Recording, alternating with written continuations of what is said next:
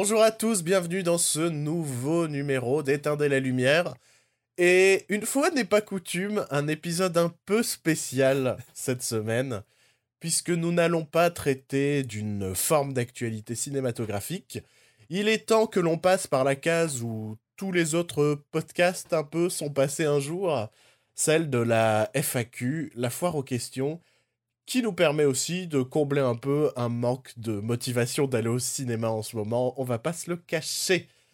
Pour répondre à vos questions, je suis bien évidemment pas seul, puisque je suis accompagné de mes deux trublions euh, cinématographiques. Euh, je sais pas par qui je vais commencer à présenter, alors je vais pointer du bras la personne qui n'est pas à ma gauche, Aurélie. Bonjour Aurélie. bonjour Bruno, bonjour à tous. Ça va bien? Bah, Écoute, ça va. C'est dimanche, on est bien. Et de l'autre côté de cette table virtuelle, le, le fringant Joël. Bonjour Joël. Bonjour Bruno, bonjour Aurélie et bonjour la jeunesse. Bonjour, bonjour la France, tu veux dire? vous êtes prêts pour cette émission un peu particulière? Vous avez bien révisé vos réponses aux questions? Je suis chaud patate. Oui, euh, je je suis, je suis chaud de la tubercule. C'est. Je suis chaud de la tubercule, c'est pas mal ça. En même temps, c'est dimanche. Euh, voilà, c'est dimanche, quoi. C'est peut-être aussi pour ça que c'est pas mal de faire une FAQ. C'est un peu reposant le dimanche de juste répondre à des questions euh, euh, plus ou moins intéressantes. en vrai, j'ai fait ma petite sélection. Donc, si vous nous avez posé des questions qu'elles ne sont pas dans l'émission, pas d'inquiétude. Euh, on y répondra peut-être un jour. si vous nous la reposez à un autre moment, vous en faites pas. On va commencer par une série de questions euh, qui, sur le document que je vous ai fait parvenir, est englobé dans une catégorie qui s'appelle Origine. C'est un peu euh, comprendre d'où on vient, qui nous sommes, pourquoi, à quelle heure est-ce qu'on aime bien manger, combien d'heures on dort la nuit, c'est ce genre de questions. Et on va commencer tout de suite par la question peut-être la plus essentielle. Euh, même si je ne sais pas trop ce que ça apporte à l'écoute du podcast, mais ça permet de nous, de nous connaître un peu. Une question euh, un peu essentielle, puisqu'on nous demande comment vous vous êtes connu. Et il y a deux manières de répondre à cette question. La longue. Non, non, non. Soit je fais mon connard et c'est moi qui réponds à la question. Parce que au final, je suis un peu le centre euh, entre vous deux, le lien entre vous deux. De l'univers, Bruno. Euh, Allons plus loin. Oui, c'est vrai, c'est vrai. C'est vrai que vous pouvez aller sur le site euh, Six Degrees of Bruno Bovo et vous allez voir à quel point je suis lié à tout le monde sur cette planète. C'est assez extraordinaire. Ou alors, je vous laisse répondre à la question et je, et, je, et je pointe le vrai du faux, des, des éléments euh, qui me semblent un peu différents. Je vous laisse choisir. Euh... Eh, moi, je suis curieuse d'entendre comment tu vas raconter ça. bah, Bruno et moi, on s'est rencontrés à la fac euh, de ciné à Lille 3, euh, il y a presque 10 ans maintenant. Putain, on était en fac. Le temps passe vite, ouais. On était en première année d'études cinématographiques. Euh, moi, je faisais, enfin, j'avais, je faisais déjà partie du groupe des tocards, en gros. Euh, j'avais, euh, enfin, je connaissais personne à ce moment-là, du coup, je m'étais incrusté dans un groupe. Et dans ce groupe-là, il y avait déjà Bruno qui était, qui connaissait aussi ces personnes. C'est comme ça qu'on s'est connus. Et à partir de là, a commencé une grande histoire d'amour et d'amitié et de, et de cinéma. Mmh. C'est marrant, j'ai pas exactement la même version parce que pour moi, pour moi, c'était toi qui faisais déjà partie du groupe. Et je suis arrivé en mode euh, bonjour, euh, qui est cette belle personne là dans le groupe? Tu vois, j'ai un peu plus cette version là de. Mais oui, c'est ça à peu près. Il y a rien de très folklorique quoi. On était, euh, on était les deux tocards qui, qui même pendant les pauses parlaient de cinéma. Et, on était chiant. Et on est toujours chiant. C'est chiant d'aller au cinéma avec nous, par exemple. Parce que derrière, euh, ça va aller voir les DVD dans les boutiques. Euh, ça va. On est chiant. On parle que de ça tout le temps. Et euh... Mais c'est ouais, c'est comme ça qu'on s'est connus. Rien de bien excentrique. Par contre, avec Aurélie, c'est une autre paire de manches. insérer Euh. la musique de Faites entrer l'accusé. J'avoue qu'en en y réfléchissant, c'est un peu creepy. Et ça aurait pu très mal tourner, mais en fait, non. Et c'est beau. Ça peut, ça peut toujours très mal tourner. Je sais pas, je sais pas ce que t'as prévu envers ma personne. Bah non, je crois qu'on s'en sortait plutôt bien là. Ah, le- Euh, bah, vas-y, explique. C'est moi qui. Ah d'accord. Euh, du coup, euh, en, en bonne grande fan d'Alain Chabat, euh, à la reprise du Burger Quiz, j'organisais chez moi donc des séances de visionnage avec des potes, soirée Burger Quiz tous les mercredis à la maison. Et euh, vient une émission un peu particulière puisque c'est celle où Bruno euh, était candidat. Bruno est au Burger euh, Quiz oui, pourtant, c'est vrai qu'il en parle jamais. Et, et on était avec toute une, toute une bande de copines. Et du coup, direct, on s'est dit, putain, lui, il est bon. On va essayer de, de root for him pour l'ensemble de l'émission. Du coup, notre déception a été, a été assez violente quand il a perdu comme une merde. Et du coup, euh, et du coup, je me suis dit, tiens, je vais regarder s'il est pas sur Twitter parce qu'il avait l'air marrant. Enfin, tu- tu- finalement, tu l'es, hein, donc c'est plutôt cool. mais, euh, mais du coup, il avait l'air sympa. Du coup, je suis allée voir sur Twitter. Et, euh, et du coup, j'ai commencé un peu à lui parler, genre, salut, je t'ai vu sur Burger Quiz. C'était ultra flippant. Je pense que ça faisait vieille, fa- vieille fangirl. Euh, Mmh, mais, C'était euh, pas exactement ça. Ah non? Moi, je me souviens d'avoir reçu peut-être 20 notifications de like d'une même personne. Ah oui C'est ça, oui, oui, oui, je me Et disais donc après, que je t'avais je- pas envoyé un message comme ça. C'est toi qui m'as envoyé un Ouais, message. ouais. Après, je suis allé sur ton compte et j'ai liké plein de tweets. Et j'ai fait, tu vois, moi aussi, je peux stalker. C'est vrai Putain, quel psychopathe En fait, donc ça aurait pu mal tourner de ton côté.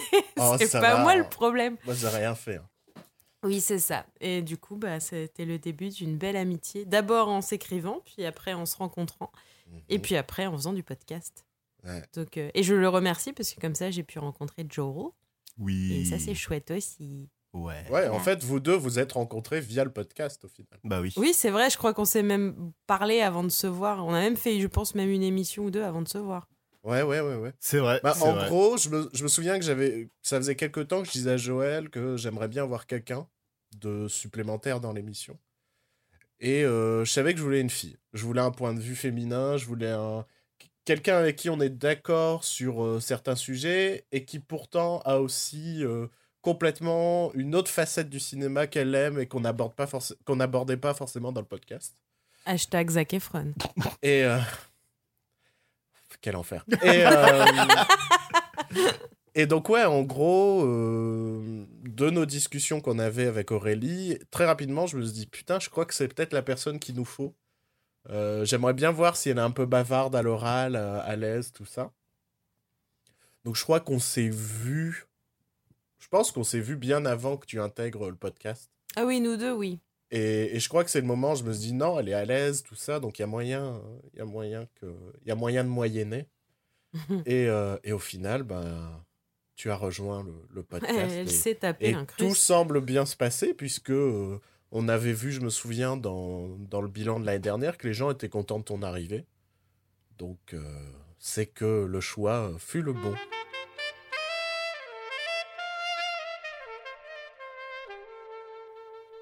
Alors, une nouvelle question qui est Joël, peux-tu nous décrire ton job passionnant de projo?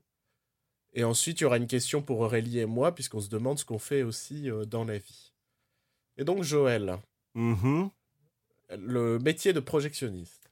Alors techniquement, le métier de projectionniste, n- de projectionniste n'existe plus. Voilà, fin de la question. Allez, question suivante. Non, euh, maintenant ça s'appelle technicien de cinéma. Euh, et ça englobe plein de choses. Avant, le, pro- le projectionniste était vraiment dans sa cabine à faire tourner les films en 35 mm. C'est tout.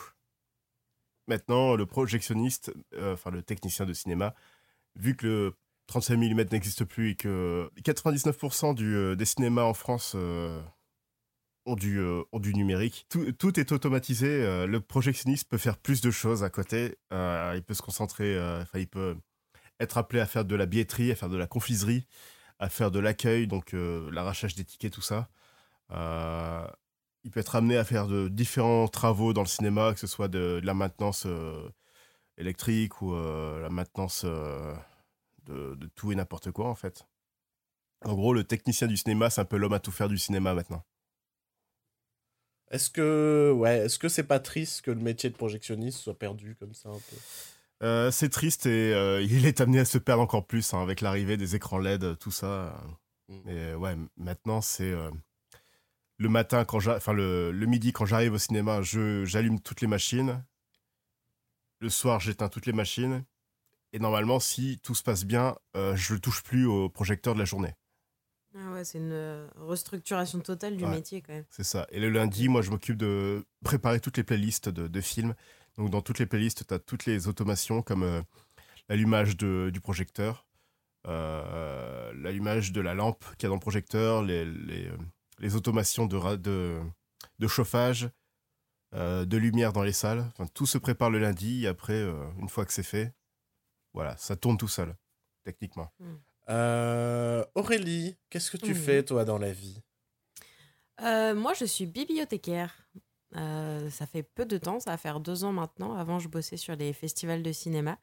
Euh, je m'occupais des invités, entre autres, ou alors des copies de films euh, à dispatcher dans les salles. Et maintenant, je, ouais, je suis euh, responsable du secteur euh, bande dessinée, cinéma et histoire de l'art à la belle médiathèque de Rony-sous-Bois. Pas mal, pas mal. Mhm. Ouais, c'est chouette, j'aime bien ce taf. Et pour, et pour y être allée, elle fait bien son travail. c'est vrai. Heureusement que Bruno est là, l'inspecteur du travail. Ouais, ouais, c'est ma future reconversion. Mais tu serais bien, je te jure, on se marrait trop. Et, euh, et moi, euh, voilà. Bonne journée. Il est Bruno à plein temps, ça prend déjà beaucoup de, de temps. Moi, je suis euh, auto-entrepreneur en tant que chercheur d'emploi. Et euh, non, je suis, je suis officiellement, je suis graphiste et monteur vidéo. Voilà. Euh, mais euh, si vous avez un petit job, un petit truc, euh, un petit ticket resto, je prends aussi quoi. Oh putain, on est tombé bien bas. on, on va rester un peu dans ce positivisme, positivisme, positivisme, puisqu'on nous demande quelle est notre plus grosse joie et notre plus gros regret autour de ce podcast. Euh, si, moi, plus grande joie, je suis... c'est la première fois que je fais du podcast donc euh, avec vous. Et, euh, et moi, j'aime bien. J'aime beaucoup notre dynamique à trois. Je trouve Mhm. que ça fonctionne bien. Je nous trouve très drôles en plus. Donc, euh, ça gâche rien. Et, euh, et une déception, oui, mais ça, je pense que c'est pour n'importe quel podcast. C'est le fait de ne pas arriver à, à toucher plus de gens. Mais, mais je sais pas, je trouve que on a des jolies réponses de gens qui nous écoutent. Merci à tous de nous écouter déjà. Et de donner votre avis parce que bah, c'est chouette, ça fait du vrai lien. Euh, mais voilà, oui, j'ai- j'aimerais qu'on qu'on soit plus écouté, mais ça, je pense que c'est le désir de n'importe quelle personne qui fait du podcast. Mm, mm, mm. Je confirme. Euh, je vais un peu continuer là-dessus aussi. Euh, ma, ma grosse joie, c'est vraiment le fait que le podcast existe toujours aujourd'hui, qu'on ait fait autant d'épisodes, euh, sachant que lorsqu'on l'a créé avec Joël, ça a été sur un coup de tête. Je pense qu'on a eu une discussion en mode tiens, j'aimerais bien faire du podcast.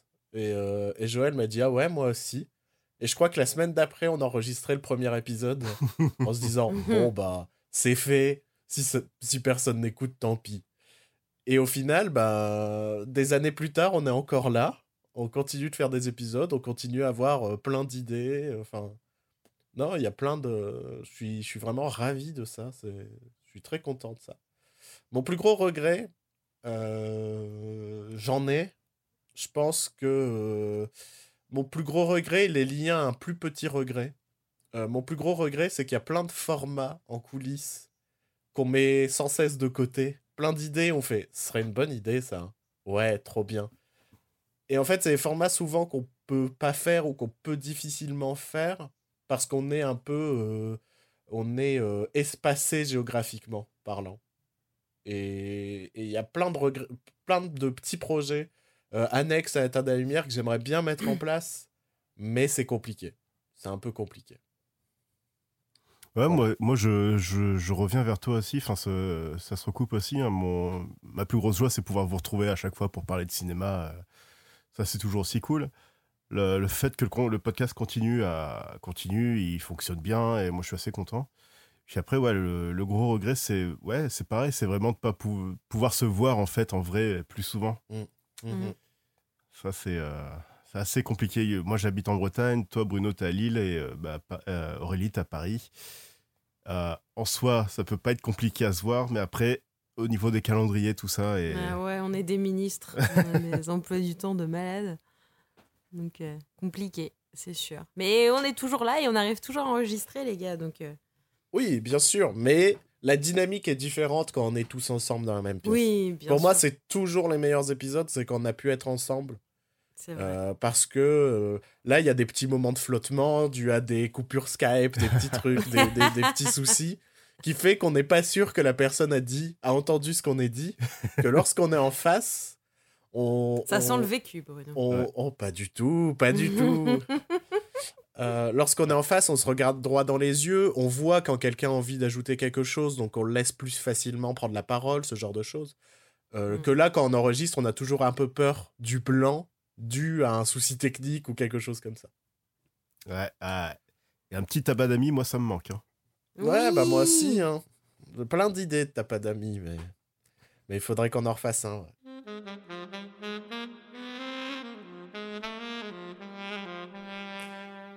Tiens, une question pour Aurélie. Euh, un truc Ah. dont je pense qu'on n'a jamais. Je pense qu'on n'en a jamais parlé dans le podcast. Euh, on te demande, Aurélie, comment c'était les tournages avec showrunner pour Ah la fée du trio? Les fans. Euh, oh, ça va les chevilles ou pas? Non, bah non, mais attends. Non, mais c'est vrai qu'on m'avait reconnu aussi une fois à, à- à merde, dans, au hall, euh, au Forum des images. Euh, mais non, en fait, les, les, bah, ça se passe super bien parce que c'est des, des copains de longue date. Donc Julia et Sébastien, qui sont les showrunners, qui ont une chaîne YouTube absolument fabuleuse. Si vous aimez les séries, je vous recommande d'aller la, d'aller la voir. Parce que, parce que je trouve qu'ils racontent très bien les séries, qui donnent toujours envie de les voir, même celles qu'ils n'aiment pas. Donc ça, c'est un, c'est un petit plus. Euh, la chaîne YouTube est divisée en plusieurs émissions. Donc vous avez celles qui sortent à peu près toutes les semaines qui s'appellent les pitchs, où en fait ils sont simplement face caméra, ils piochent dans un espèce de petit bol euh, un nom de série qu'ils ont soit euh, qu'ils ont vu tous les deux et ils doivent vous le pitcher en 5-6 minutes. Euh, donc c'est plutôt bien fait, c'est très informatif, très ludique. Euh, Il y a un autre truc qui s'appelle euh, les rétro-pilotes, où là, du coup, ils analysent un pilote de, de série télé. Ils en ont fait un sur Sherlock qui est incroyable. Je vous recommande vivement.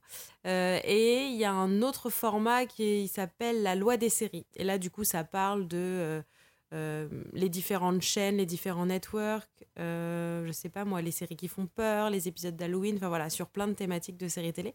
Donc c'est vraiment bien écrit, bien joué, je les trouve très bons tous les deux. La réal est chouette aussi. Enfin voilà, c'est euh, c'est une très jolie chaîne et qui avait pas mal marché à un moment d'ailleurs parce qu'ils avaient même été invités par Netflix US à aller euh, sur le tournage de Gilmore Girl de la nouvelle saison. Donc sachant que Julia est une fan incommensurable, c'était d'autant plus touchant. Et, euh, du coup, ils ont pu visiter le tournage et interviewer le casting euh, de Gilmore Girl pour le, reboot qu'ils avaient fait euh, A Year in a Life il y a quelques années pour Thanksgiving qui était sorti, je crois. Donc voilà, c'est une chouette chaîne. Donc forcément, le tournage est aussi chouette et léger que vous pouvez le voir dans l'ambiance des épisodes. Et, voilà, elle voulait, elle voulait faire un personnage qui s'appelle euh, la fée des renouvellements, en imaginant que euh, ils ont deux personnages avec Sébastien qui sont un peu les comme des parcs et qui en fait à chaque fin de saison choisissent si oui ou non ils gardent une enfin s'ils annulent une série ou s'ils la renouvellent pour une nouvelle saison. Donc c'est souvent des épisodes très drôles qui fait un peu aussi le bilan de l'année. Et euh, et il y a une espèce de fée un peu tarée qui arrête pas de, de pousser des hurlements de joie, qui à chaque fois qu'elle apparaît, il y a des paillettes. Enfin voilà, un personnage un peu relou. Donc du coup, ils me l'ont proposé tout de suite. et, euh, et, euh, et voilà, du coup, j'ai fait ouais, peut-être deux épisodes, un truc comme ça. Et c'était super chouette. Et voilà, après, je, voilà, on a, après on essaie, ça a commencé un peu comme des tournages entre potes. Donc qu'est-ce que tu fais? Tu demandes à tes potes de venir t'aider, euh, apparaître sur une scène ou deux. Voilà. Donc euh, je vous recommande vivement cette scène. Et le tournage était super bien. Donc, euh, Bah, Voilà. av- avant qu'on nous pose la question, je savais pas du tout ça. hein. J'étais pas Ah du bon tout au courant. Non. Ah bah- bon? Ah ben, Moi, je savais. Bah oui, mais toi, tu l'as rencontré, Julia aussi. Ouais, ça, c'est vrai, Ça change vrai. la donne, alors que C'est vrai, Joe, il l'a pas rencontré. Mais si tu veux regarder, Joe, les, les épisodes sont vraiment très chouettes. Et puis, euh, je, voilà, il y a des têtes connues qui apparaissent de temps en temps, c'est rigolo. Enfin, voilà. je recommande. Une dernière question qui est un peu liée à, à, à nos origines, enfin pas forcément à nos origines, mais à notre conception du podcast. Puisqu'on nous demande pourquoi autant de temps entre chaque épisode. Et j'arrive pas à savoir si on nous pose cette question par rapport à l'année dernière ou par rapport à cette année. Parce que je trouve que cette année, on est à peu près à deux semaines entre chaque épisode pour Ouais. le moment. Et je trouve que c'est pas mal, deux semaines. euh, ça nous laisse le temps de voir des films, ça nous laisse le temps d'enregistrer, ça nous laisse le temps de faire le montage. Bah, c'est ça. L'année dernière, c'était plus compliqué.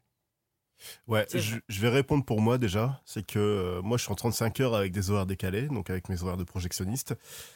Euh, quand j'étais seul à m'occu- à m'occuper du montage, euh, il fallait caler la date d'enregistrement, il fallait caler aussi euh, le moment pour moi pour monter l'épisode. Euh, puis après la publication de l'épisode, tout ça. Et avec mes horaires, tout ça, ça commençait à, je commençais à me sentir facilement submergé partout. Et euh, bah, avec le manque de temps, j'ai commencé à délaisser euh, Mhm. un peu le montage, tout ça. De demande que, que faites-vous des épisodes oubliés, jamais montés? Bah, les, les, les épisodes sont pas oubliés. Ils sont toujours de, dans- au fond de ma tête. On a un Jaspinon en stock qui a été tourné, enfin qui a été enregistré cet été. Et euh, il y a deux épisodes du podcast aussi qui ont, été enregistrés, mais qui n'ont pas été montés pour diverses raisons.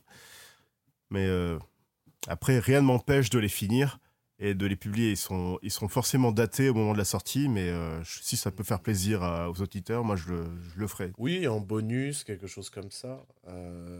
C'est là où, parce que tu parce que en as parlé dans ta réponse, mais je ne sais plus si on en avait parlé dans le podcast, mais c'est là où on a changé notre méthode de travail, euh, comme, comme tu le sous-entendais, puisqu'aujourd'hui, en fait, chacun s'occupe du montage de l'épisode qu'il anime. Mhm. Euh, ce qui, euh, ce qui, en- ce qui t'enlève, toi, du poids de montage. Euh, ce qui enlève un peu. euh, en gros, on sait que chacun, on doit bosser tous les un mois et demi. Mhm. On a beaucoup de boulot à faire. Mais après, ça laisse, euh, ça laisse pas mal de semaines un peu plus cool autour du podcast. Quoi. Ouais, ouais. Donc, Puis après, euh, euh, ce qui est bien, c'est que ça permet de donner une euh, touche différente à chaque po- euh, podcast euh, au niveau du montage, tout ça, ce qui est, ce qui est, ce qui est sympa. donc c'est pour ça, pour cette année, pourquoi autant de temps? Bah, moi, je trouve pas que c'est tant de temps. Je trouve que c'est bien. Tous les deux semaines, c'est un, un bon rythme. C'est sûr que ben, déjà, on, est, on essaie de s'y tenir, mais du coup, de poser ces questions, c'est pas mal parce que ça donne une, une autre réalité au podcast que je vous encourage tous à en faire si vous avez envie parce que c'est vraiment chouette. Mais ça nécessite voilà, des heures de montage, ça nécessite du matériel parce que ils, ont, ils sont gentils, mais ils disent pas que s'il y a un ou deux podcasts qui ont merdé, c'est à cause de mon micro pourri. Donc, euh, on peut le dire aussi.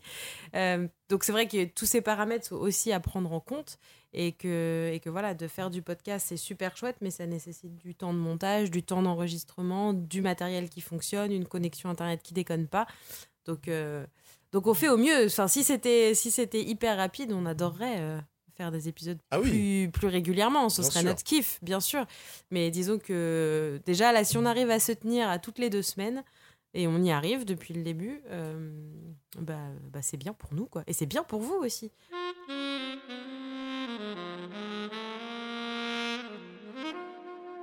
Bon, on avait déjà un peu empiété là-dessus, donc on va un peu continuer euh, sur cette deuxième catégorie, euh, puisque ce sont des questions qu'on peut regrouper sous l'appellation euh, évolution du podcast. Non, mais je, On moi, est des je- Pokémon, quoi. non, mais- Origine, évolution. puisqu'on puisqu'on nous pose euh, pas mal de questions, notamment sur l'interactivité, sur ce genre de choses. Et on va commencer tout de suite par une question. Est-ce que c'est pas trop frustrant de traiter que des films qui viennent de sortir? Si, si. Si, si, c'est extrêmement frustrant parce que des fois c'est déplorable. L'actu ciné est déplorable. Et moi, perso, je préférais qu'on fasse, euh, dans ces cas-là, plus d'émissions à thème. Bon, là, par exemple, on a une FAQ. Donc ça change beaucoup du, euh, de l'actualité ciné. Mais, Ouais, euh, parce que là, là, il y avait clairement, on n'avait pas grand-chose à dire ces jours-ci. Mais alors, toi, tu dis un si dithyrambique. Ouais, moi, je suis plus oui et non pour la pour la simple raison que euh, je pense qu'il y a des gens qui font du super taf sur euh, sur YouTube ou en podcast sur des films qui sont déjà sortis depuis des années, des années. Et je me sens personnellement, je me sens pas très pertinent ou très légitime si je si je, j'analysais ou je, je, traitais un film euh, qui a déjà été moult fois traité. Enfin, je sais pas. ou alors, faudrait le faire différemment, et c'est un peu ce qu'on fait via les tapas-d'amis, notamment. Mm. Par contre, là où parfois c'est un peu frustrant, c'est que des fois, il m'arrive de faire notamment des rattrapages de l'année, ou alors même des films que j'ai ratés ces dernières années. Euh, je sais pas, le premier exemple qui me vient en tête, c'est vraiment. Euh, l'année dernière, j'ai regardé Green Room, qui était sorti l'année d'avant, mmh et qui est un film que j'ai vraiment excessivement adoré. Et je me suis dit, putain, je peux même pas en parler dans le podcast. Parce que. Mais ça, tu vois, c'est bête, c'est con. Au contraire. Oui, bien sûr. Donc là-dedans. Mais c'est là-dedans où euh, il, y, a quelque chose. Il, il faut réfléchir à quelque chose. Moi, j'ai ma petite idée. Ça fait partie d'un des formats que j'avais suggéré il y a quelques temps, mais qu'il va falloir travailler euh, potentiellement un jour. Autre question? Allez. Alors là, je vais prendre, euh, je vais mélanger plein de questions qui nous ont été posées euh, parce que il y a pas mal d'auditeurs qui nous posent un peu des questions similaires autour de l'interactivité, notamment avec les auditeurs. Mmh est-ce qu'un jour, c'est prévu qu'il y ait des auditeurs invités dans l'émission? Euh, Est-ce qu'un jour, on créera un, épisode spécial événementiel, rendez-vous au ciné, où on accompagne des gens à une séance et à la fin, on donne tous notre avis ça dépend si l'auditeur est un Sachant qu'on vit dans trois villes bah, différentes, ça, en fait. organiser trois sessions différentes. Pourquoi pas euh, euh, Bah, c'est ça, en fait. Si on, si on, si on se voyait régulièrement, qu'on pouvait organiser, nous, déjà, nous, tous les trois, une séance où on est tous les trois, ce serait bien. Parce que là, en gros, l'une des contraintes majeures, c'est qu'on est géographiquement tous séparés. Et l'autre contrainte, c'est qu'on enregistre chacun de notre côté. Donc, il faudrait que cet auditeur enregistre lui aussi de son côté et qu'il ait le matériel nécessaire pour enregistrer de son côté. C'est ça. Et c'est là la plus grosse contrainte. Alors, si jamais un jour quelqu'un euh, se présente à nous, euh, que qui a un petit feeling et que le mec nous dit, bah en plus j'ai du matos et tout, pourquoi pas, ça pourrait arriver. Je dis pas que ça n'arrivera pas. Mais notre façon de travailler est un peu contraignante. Moi, j'ai des petites idées de gens que j'aimerais bien inviter un jour euh, dans mon entourage, qui, qui, travaillent de près ou de loin dans le milieu. Mmh mmh. Mais oui, il y a cette contrainte de se réunir pour enregistrer. Et après, dans le milieu du podcast, par mmh, contre, on connaît pas grand monde. Enfin, ah, en tout cas pour moi, Joël aussi, j'imagine. Mmh. Aurélie, bon. Ou alors, il faudrait que l'un de nous reçoive la personne avec lui et qu'on enregistre à deux. Est, ça va me suivre sur Elle bah, ça pourrait se faire. Ça pourrait se faire. À chaque fois, à chaque fois qu'Aurélie vient dans l'émission, c'est comme une guest. Vous êtes con. Euh, par contre, quelque chose qu'on aimerait bien faire. Inviter Alain ça, je vais dire dans le podcast, comme ça tu vas te sentir. Tu veux dire que tu connais pas Alain Chabat? Tu m'as menti Non, quoi Attendez. C'est que euh, on aimerait bien, euh, parfois, lorsque l'on va en festival. oh putain Potentiellement enregistrer des entretiens, des, des choses comme ça qu'on pourrait. Mais je vais l'acheter mon enregistreur, putain Cette pression capitaliste une, dernière question pour, euh, pour cette idée d'évolution du podcast. Si je me trompe pas, j'en ai peut-être euh, skippé, mais c'est pas grave. Euh, on nous demande est-ce qu'il y a un channel Discord à venir? Alors, le channel Discord. Est-ce qu'on en parle? Alors, il existe. Le channel Discord existe en privé depuis quelques temps maintenant. Depuis, depuis peut-être deux ans. Ouais, un, an ou deux. Ouais, deux ans maximum. Mhm. Euh, on avait dans l'idée de l'ouvrir aux auditeurs à un moment ou à un autre. Sauf qu'on sait toujours pas quand et. Euh, bah, en fait, on va pas se mentir. De base, on n'est pas des utilisateurs de Discord. Il y a déjà ça. Euh, j'ai jamais le réflexe d'ouvrir Discord, j'ai jamais le réflexe d'aller voir euh, les salons sur lesquels je suis inscrit. Enfin, je sais même pas comment ça marche, vous voyez. Donc il existe, ce serait une bonne idée de le rendre disponible pour discuter, pour notamment, plutôt que faire des FAQ, que vous nous posiez directement les questions là-dessus, pourquoi pas? Ça peut arriver, ça, ça arrivera sûrement un jour, hein. il existe. Si vous nous motivez, si vous nous faites chier sur les réseaux sociaux pour qu'on le lance officiellement, on le fera. Mais sinon, bon, bah, on verra si vous êtes sage.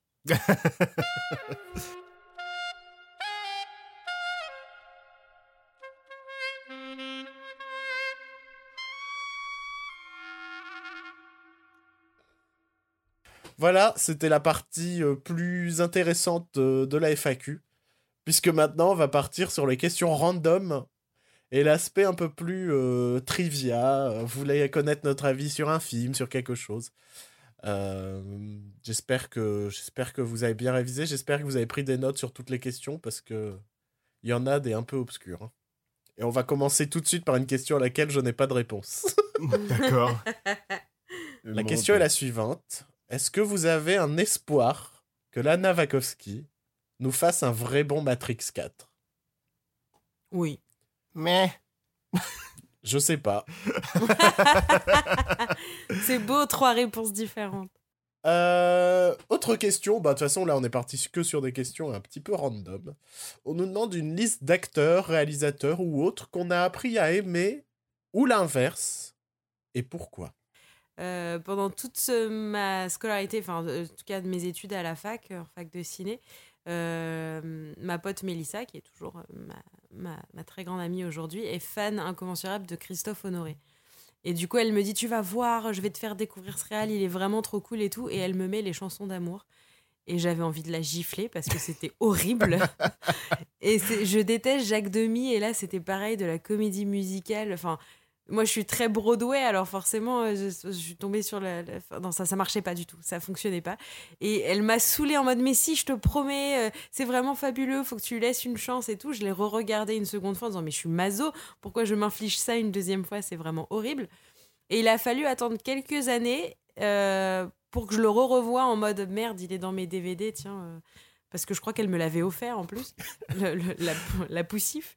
Et, euh, je l'ai re-regardé toute seule un soir, et là, bah là, ça a marché. Là, j'ai eu une gifle, je me suis dit, putain, mais il est hyper bien, en fait, je suis vraiment trop con. Je suis passée à côté de ce film depuis 3-4 ans, mais qu'est-ce qui me prend, quoi? Et, non, j'ai vraiment eu un, un revirement total, et du coup, après, j'ai regardé tous les Christophe Honoré, en mode, est-ce que c'est juste celui-là, ou est-ce que, ou est-ce que, en fait, et non. Et du coup, c'est vraiment un réel que j'ai appris à aimer aujourd'hui, et dont je rate plus aucun film aujourd'hui parce que je trouve euh, vraiment magnifique. Mais il m'a fallu, euh, m'a fallu des années pour, pour bien l'aimer. Et puis j'ai pas commencé avec le plus simple. hein. Les chansons d'amour, je pense que c'est pas le plus simple pour commencer un, un, honoré. Bah, dans, dans cette idée, moi, euh, quand j'étais plus jeune, mon frère m'avait fait regarder Mulholland Drive. Quand je devais avoir. Je pense que c'était l'année de sa sortie en DVD, quelque chose comme ça. Il est de quelle année? 2004 Quelque chose comme ça, Mulholland Drive. Ouais, J'aurais dit dans ce là Ouais. Donc, euh, bon, j'étais adolescent, quoi. Et c'est un film que j'ai absolument détesté. Je comprends rien. C'est qui? Qu'est-ce qui se passe? Mais pour- pourquoi, pourquoi on comprend rien? C'est qui, lui? Il sort d'où? Pourquoi il y a un clochard flippant qui va me traumatiser pendant des années? Et, et ça a été ma porte d'entrée via David Lynch, et j'ai absolument détesté cette porte d'entrée. ça a été effroyable. Et pendant des années, pour moi, euh, David Lynch, c'était synonyme de, de cinéma pompeux qui, qui fait croire qu'il a du sens, mais qui n'a aucun sens, tout ça. Et c'est en, toujours un peu vrai. On aime ou on n'aime Oui. pas, mais c'est toujours. et en fait, c'est ça, c'est que depuis, je j'ai appris à accepter ce côté que des fois, ça n'a pas vraiment de sens et que David Lynch fout par moments un peu de notre gueule en mode euh, il va te mettre des trucs juste parce que c'est bizarre. et j'ai appris à aimer ça. J'ai appris à aimer le second degré de David Lynch et, et- son humour en fait. Euh, c'est flagrant quand on regarde Twin Peaks. Twin Peaks, c'est super drôle. Bon, attention, hein, c'est une co- co-création, mais, euh, mais Twin Peaks, par exemple, c'est super drôle. Euh, même, même Drive, il y a des passages très drôles dedans. Et, et j'ai appris à accepter vraiment cette recherche de euh, jeu avec le spectateur, de nous perdre et de nous amener à réfléchir, à essayer de comprendre le pourquoi du comment. Et même si on comprend pas, chacun sa théorie. Et, et vraiment, aujourd'hui, bah, j'aime bien regarder un petit David Lynch, j'aime bien regarder... euh, J'aime bien, ouais, j'aime bien regarder euh, ce qu'il fait, alors que vraiment, cette porte d'entrée via Mulholland Drive, ça a été un enfer. J'ai vraiment, mais je suis devenu fou. Joël? Euh, moi, j'ai euh, Andy Samberg. Hmm, Euh, bon exemple. ce- Ah, très bon exemple. J'avais cette image de lui comme acteur relou qui joue euh, dans les comédies de merde d'Adam Sandler. Puis euh, j'ai commencé à regarder Brooklyn Nine-Nine parce que c'était une production de Filler de Chris Miller que j'adore. Et en fait, euh, il, est, il est drôle ce con en fait. Et euh, puis après, j'ai commencé à regarder ses, ses autres films comme euh, Hot Rod ou euh, Popstar, tout ça, mais euh, bah, en fait, euh, Andy Samberg me fait mourir de rire. C'est un super exemple. Et dans le même, dans le même genre, il y a Paul Rudd aussi, qui était pour moi le mec le moins drôle du, de, la, de toute la team d'Anchorman, tout ça, alors que, bah, en fait, c'est un trésor, ce mec. C'est un, c'est un ange que, que notre planète ne mérite pas. Est-ce que vous avez un peu le- l'aspect inverse, quelqu'un que vous aimez et puis ça s'est un peu euh, édulcoré avec le temps? Bah, j'en ai un, j'ai j'ai même pas besoin d'expliquer, c'est Johnny Depp. Ah, yes. Voilà, c'est tout ce que j'ai à dire. Merci de mettre des guillemets dans ma citation. Moi, j'en ai deux. Et euh, il y en a un, on l'a déjà abordé, je crois, il y a deux ans au sein du podcast, quelque chose comme ça. C'est un certain Guillermo del Toro. où je je- j'y arrive plus quoi je, je ne, je ne rentre plus du tout dans ces films je je en fait dès, dès l'annonce du concept je sais déjà où le film va m'emmener et je trouve que c'est pas si poétique si malin que ça et et, et vraiment il m'a perdu en route quoi complètement. De je pense le dernier que j'ai bien aimé c'était Pacific Rim mais c'est pas non plus incroyable quoi. C'est un film de robots contre des contre des monstres tu vois il y avait pas Bah, Euh, c'est même- parfait. même pour celui-là je m'étais imaginé quelque chose d'un peu plus euh, poétique entre guillemets tu vois et au final quand je l'ai vu je me suis dit bon c'était un film avec des monstres et des robots mais c'était cool mais c'était pas exactement ce que j'attendais et à Guillermo del Toro depuis c'est ça à chaque fois c'est jamais ce à quoi je m'attends mais pas dans le bon sens du terme Et son rapport avec Hellboy 3 aussi, qui m'a grave saoulé. ça, je Ah. lui en voudrais toute ma vie pour ça. Ah, Quel emmerdeur. Et l'autre, c'est un réalisateur anglais où, pour moi, euh, en, en gros, je déteste pas ce qu'il fait aujourd'hui et Guillermo del Toro non plus. hein. Mais euh, donc, c'est un réalisateur anglais où, pour moi, c'était toujours signification de putain, j'y vais, je vais au cinéma, je vais aller le voir. Et aujourd'hui, euh, bah, je continue d'aller le voir et je suis déçu à chaque fois. Euh, c'est Danny Boyle. Mhm. Euh, Danny Boyle, c'était le réalisateur de mon adolescence. hein. C'était ce mec où je m'étais dit, putain, il sait tout faire. Il te fait du film d'horreur, il fait du film pour enfants, il te fait. il te fait. Qu'est-ce qu'il a fait? Bah, Slumdog Millionnaire, quoi. Il te fait un film à Oscar, tout ça. Je m'étais dit, putain, le gars, il peut tout faire. Et donc, je m'étais dit, chaque projet va être différent, ça va être génial et tout. Et bah, pff, ouais, non, ça fait peut-être 10 ans où ces films, ils sont juste sympatoches. Tu vois Euh, pour moi, son dernier bon, mais qui n'est pas non plus très bon, c'était Jobs, quoi. Parce que euh, parce qu'il y avait une idée, il y avait un concept, il y avait une idée de mise en scène. Mais euh, j'ai vraiment perdu mon intérêt pour Danny Boyle euh, ces derniers temps. Mhm. Hmm. Dans le même genre, il y a Tim Burton aussi. Oui, oui. Ouais, Enfin, euh, bah après, c'est c'est pareil pour tout le monde, je pense, hein, mais euh, ouais, la planète- enfin, euh, Tim Burton, c'était vraiment le réalisateur que j'adorais quand j'étais gosse, tout ça. euh, la, la plupart de ses premiers films font partie de, toujours partie de, de mes films préférés. Et à partir de La planète des singes, je pense que ouais, ce film marquait la fin de la fin de, de Tim Burton Ah, pour moi. Pourtant, hein, Non, parce qu'il y a quand même des trucs que des j'aime que bien. Justement, mais euh, à part Big Fish et Charlie, et Charlie la chocolaterie que j'adore, euh, les années 2000 sont pas super hein, pour moi avec lui. euh, Ah, t'as pas du tout aimé euh, Sweeney Todd? Bah, je le trouve sympa sans plus, quoi. Ah, c'est... Aurélie, c'est notre côté, c'est notre côté Stephen Sondheim, Broadway. Ouais, ouais, c'est Parce vrai. que moi j'ai adoré, mais Je le trouve incroyable, le ce côté euh, Stephen Sondheim. Bah, il fera jamais pire que Dark Shadow, de toute façon. Bah, il y a Alice au Pays des Merveilles. Non, Ah, Dark, que Shadows, c'était effroyable. Ça commence. C'était gênant. dans- dès le début, t'as une blague sur McDonald's, tu fais oh là là, oh là oui, là, non, on est parti. je sais pas, c'était nul, mais Johnny Depp qui fait du hip-hop à la fin d'Alice au Pays des Merveilles. euh, De la tectonique, s'il te plaît. Revois tes sources. J'ai passé une pire séance sur Dark Shadows. Pour ah moi, ouais, c'est. dans pour moi, Dark son Shadow, j'étais au fond de mon siège. J'étais genre, mais quand est-ce que ça va s'arrêter, bordel? C'était horrible. Ah, mais il y a une scène où il y a Alice Cooper qui chante, ça c'était cool. La BO Oui. était cool de Dark Shadows. Il y a que Michel Pfeiffer qui était cool. Les autres, c'était tous. Ouais, puis- Même Chloé Moretz, c'était horrible. Mais elle, de toute façon, c'est la plus grande arnaque de tous les temps. Ouais, ouais, je suis d'accord. Comment bien- une meuf, bien elle, a pu être au top de sa vie jusqu'à ses 10 ans et après à 10 ans, elle savait plus jouer. Mais c'est si Après- vrai, mais c'est si vrai. en Mais c'est exactement incroyable. ça. Elle m'a fait un peu espérer quand elle a fait euh, comme As You Are, là, euh, où euh, c'était sur les camps de. de... Merde, comment De ça s'appelle reconversion, non? Oui, les camps de reconversion, voilà. Ouais. Et celui-là était super beau, mais bon, elle, elle était. euh, Elle jouait une fille qui avait, qui avait du mal à montrer ses sentiments, donc en fait, euh, je sais pas si elle jouait vraiment ou pas. mais, euh, mais sinon, ouais, je trouve ça incroyable qu'elle elle ait eu tant de talent pendant des années et genre à 11-12 ans, fini. C'est pareil dans, dans, le, dans Suspiria. Elle est là Ah, 10 putain. minutes. Elle est là 10 grave. minutes, mais bon, voilà quoi. Je crois que le, de- le dernier, bon, y a Kika- le premier Kikas, parce que le deuxième Kikas était déjà fini, mais 500 jours ensemble où elle est vraiment excellente.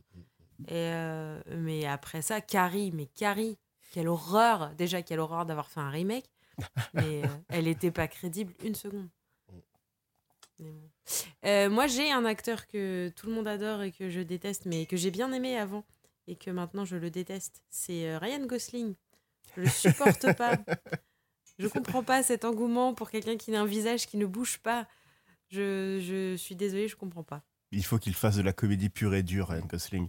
Dans The Nice Oui, Guys, il est le excellent. Nice Guys, il est bien. Mais en fait, c'est juste, je, je l'aime bien quand il est pris un peu à contre-pied comme ça. Ouais, voilà, J'aimais ouais. beaucoup ses premiers films, A- Alf Nelson, Calcul meurtrier, euh, même N'oublie jamais. Je trouvais qu'il avait un, un vrai talent. Blue Valentine aussi, c'était très beau. Et il y a eu un moment où, euh, où il est devenu, je, je sais pas comment dire, comme. Drive Ouais, mais déjà, dans Drive, tout le monde était genre, ouais, il joue parfaitement bien. Ouais, enfin, il joue pas, il a une espèce de, de poker face pendant tout le film. Putain, je suis ému. Je suis Ouais. ému. Ouais. Tu Pourquoi penses comme nous? Bah ouais, non, je, vraiment, je comprends pas. Et j'ai vu First Man, je me suis fait chier comme un rat mort et tout le monde loue sa, sa performance. Ouais, je ouais, ne- ouais, ouais, ouais, ouais, Franchement, ouais, je comprends pas. Je, je- Voilà. Et puis après, oui, c'est. Enfin, dans La La Land, même si j'ai beaucoup, beaucoup, beaucoup aimé La La Land, mais clairement, ce n'était pas pour lui. Je trouvais que tout est fait pour aimer Emma Stone et lui, finalement, n'est que. Je sais pas, il fait plastique maintenant. Je trouve qu'il a plus cette, cette, ce feu qu'il avait avant. euh, Enfin, dans Calcul meurtrier, il avait un jeu d'acteur hyper chouette. Euh, Alf Nelson, pareil. Et là, il y a plus. Enfin, je sais pas, je trouve que. Maintenant, il m'agace. De toute manière, son meilleur rôle, c'était Hercule dans la série euh, Des, aventures du jeune Hercule. Je me vrai. souviens de lui. Je pense qu'un des, des films euh, les plus lointains que j'ai dû voir, euh, c'était ce film dans lequel il était amoureux d'une poupée gonflable. Ah oui, il est vachement bien Euh, celui-là. ouais, une une j'ai envie de dire une fiancée pas comme les autres, mais ça doit pas du tout être ça. mais c'est le genre Ah, de titre qu'on donne en France un peu. Ouais. Mais euh, je pense que c'est le film le plus lointain. Et pareil, il était un peu à contre-pied là-dedans. Donc, euh, Oui, c'est ça. Mais euh, pour moi, il est bon le- que quand il est dans, dans une forme d'extrême, euh, enfin opposé de ce qu'il est. Quoi. Bah, pas tout le temps, parce que Calcul meurtrier, moi, qui est un des premiers films que j'avais vu, je sais pas si vous l'avez vu, c'est Non. euh, avec Sandra Bullock, Michael Pitt, Ben Chaplin et lui. Et c'est deux jeunes, donc c'est lui et Michael Pitt, qui sont des ados dans un lycée et qui, euh, genre, euh, Ryan Gosling, c'est le beau gosse riche et Michael Pitt, le geek hyper bizarre. Et en fait, ils s'allient tous les deux euh, pour créer le film Le crime parfait. Et, euh, et en fait, Sandra Bullock est flic, et alors qu'elle les connaît, enfin, en gros, elle va capter tout de suite que c'est eux sans pouvoir le prouver. Donc, c'est une sorte de jeu de chat et la souris. C'est hyper bien, hyper bien ficelé, hyper bien mené, et il joue vachement bien. Et pourtant, c'est un film à une structure assez classique, tu vois, hein, c'est un, un vrai film policier. Et, et du coup, là, il jouait vachement bien. Je comprends pas ce qui s'est passé depuis. Toujours un peu dans cette même idée, il y a une autre question euh, qu'on peut skipper si vous n'avez pas de réponse. Moi, j'en ai. Sur. euh, Vraiment. Non, non, mais c'est parce qu'elle est assez similaire à celle qu'on vient de poser. Ouais. C'est euh, quel est le réalisateur en qui vous avez tellement cru au premier film et qui vous a déçu derrière? Bah, moi, j'avais mis Tim Burton dans ma réponse, mais voilà, vu que. Mais c'est pas au premier. Ouais, mais c'est. Je sais pas comment dire. Ouais, ouais. Tu vois, là, la question, c'est vraiment, je pense, c'est un peu centré sur cette jeune génération euh, de réalisateurs. Enfin, je l'ai prise comme ça parce qu'on nous parle vraiment du premier film. Comme si euh, on avait vécu l'évolution de la carrière de ce réalisateur en chemin, tu vois. Ouais. Ouais.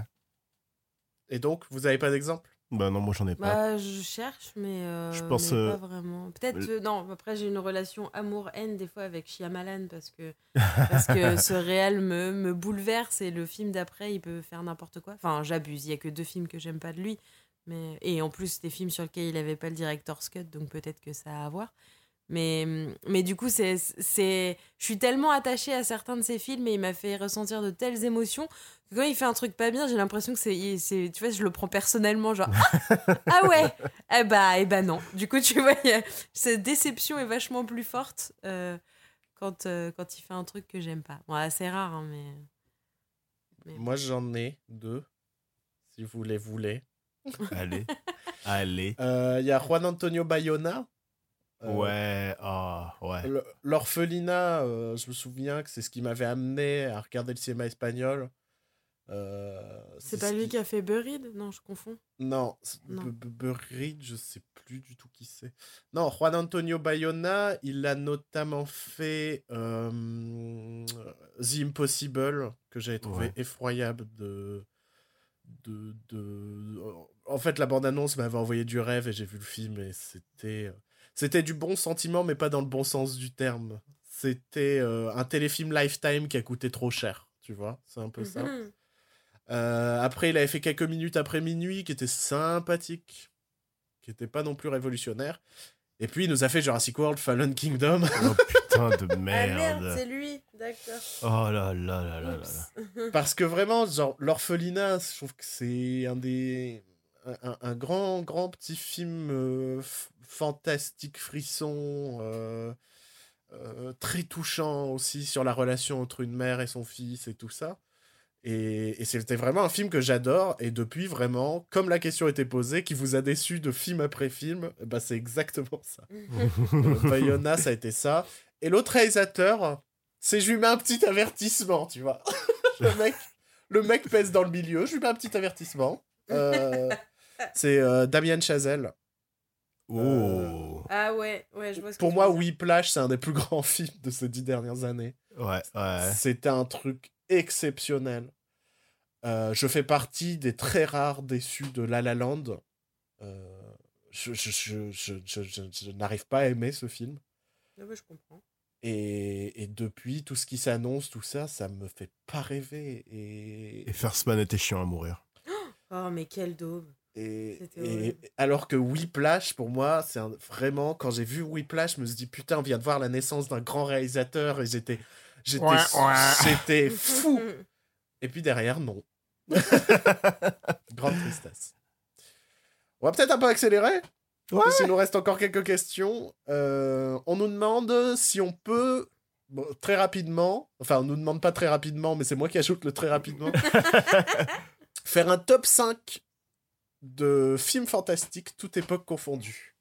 Oh, la question de l'enfer. Ça a été très compliqué, parce que déjà, on n'est pas sûr à 100% de la définition de film fantastique. Donc il y a plein de choses qu'on a skippées en mode bah c'est pas un film fantastique, c'est un peu un film d'horreur ou alors ah non mais ça c'est un film d'aventure. Donc on a skippé, mais je vous laisse euh, je vous laisse répondre. Euh, bon alors, je suis vraiment parti sur la base du, euh, de l'élément extraordinaire qui s'incruste dans la vie ordinaire. Euh, mon top 5, euh, c'est pas vraiment un top 5, c'est vraiment 5 films que j'ai choisis, 5, films que j'adore, qui sont pas forcément dans l'ordre.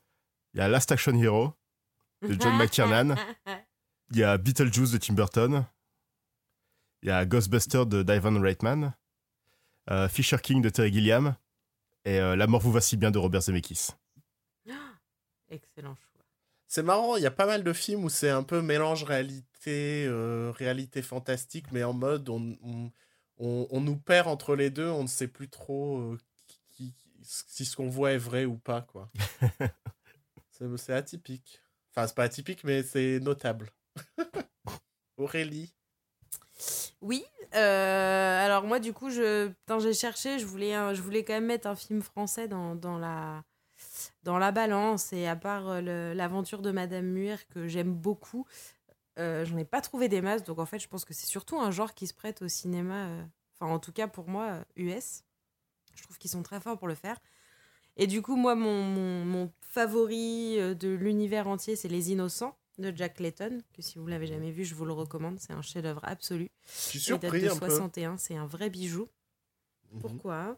Bah non, mais je sais pas. Non, je, je t'aurais pas associé à ce film. Mais je sais pas pourquoi. Ah ouais, Ouais. C'est mon film préféré. En fait, j'ai fait mon mémoire dessus de fin d'études, euh, tellement je l'aimais d'amour. Et, euh, et je l'ai montré au ciné-club aux gamins euh, il y a quelques semaines et ils ont adoré aussi. Donc voilà, après Signe de Shyamalan, que je trouve absolument fou. Donnie Darko de Richard Kelly. La mouche de Cronenberg et Gremlins de Joe Dante. Tu la sens, l'ado rebelle. Me trop pas le petit Donnie Darko, tout ça. Bah ouais, mais en fait, tu sais, parce que du coup, c'est vrai, quand on m'a posé la question, j'étais genre film fantastique. Du coup, j'ai regardé les, les, les DVD qui me restent, que j'ai pas vendus. Et du coup, j'ai fait putain, mais c'est vrai que, en fait, toute la filmo de Richard Kelly, elle, elle, rentre dans le, elle rentre dans la définition du fantastique.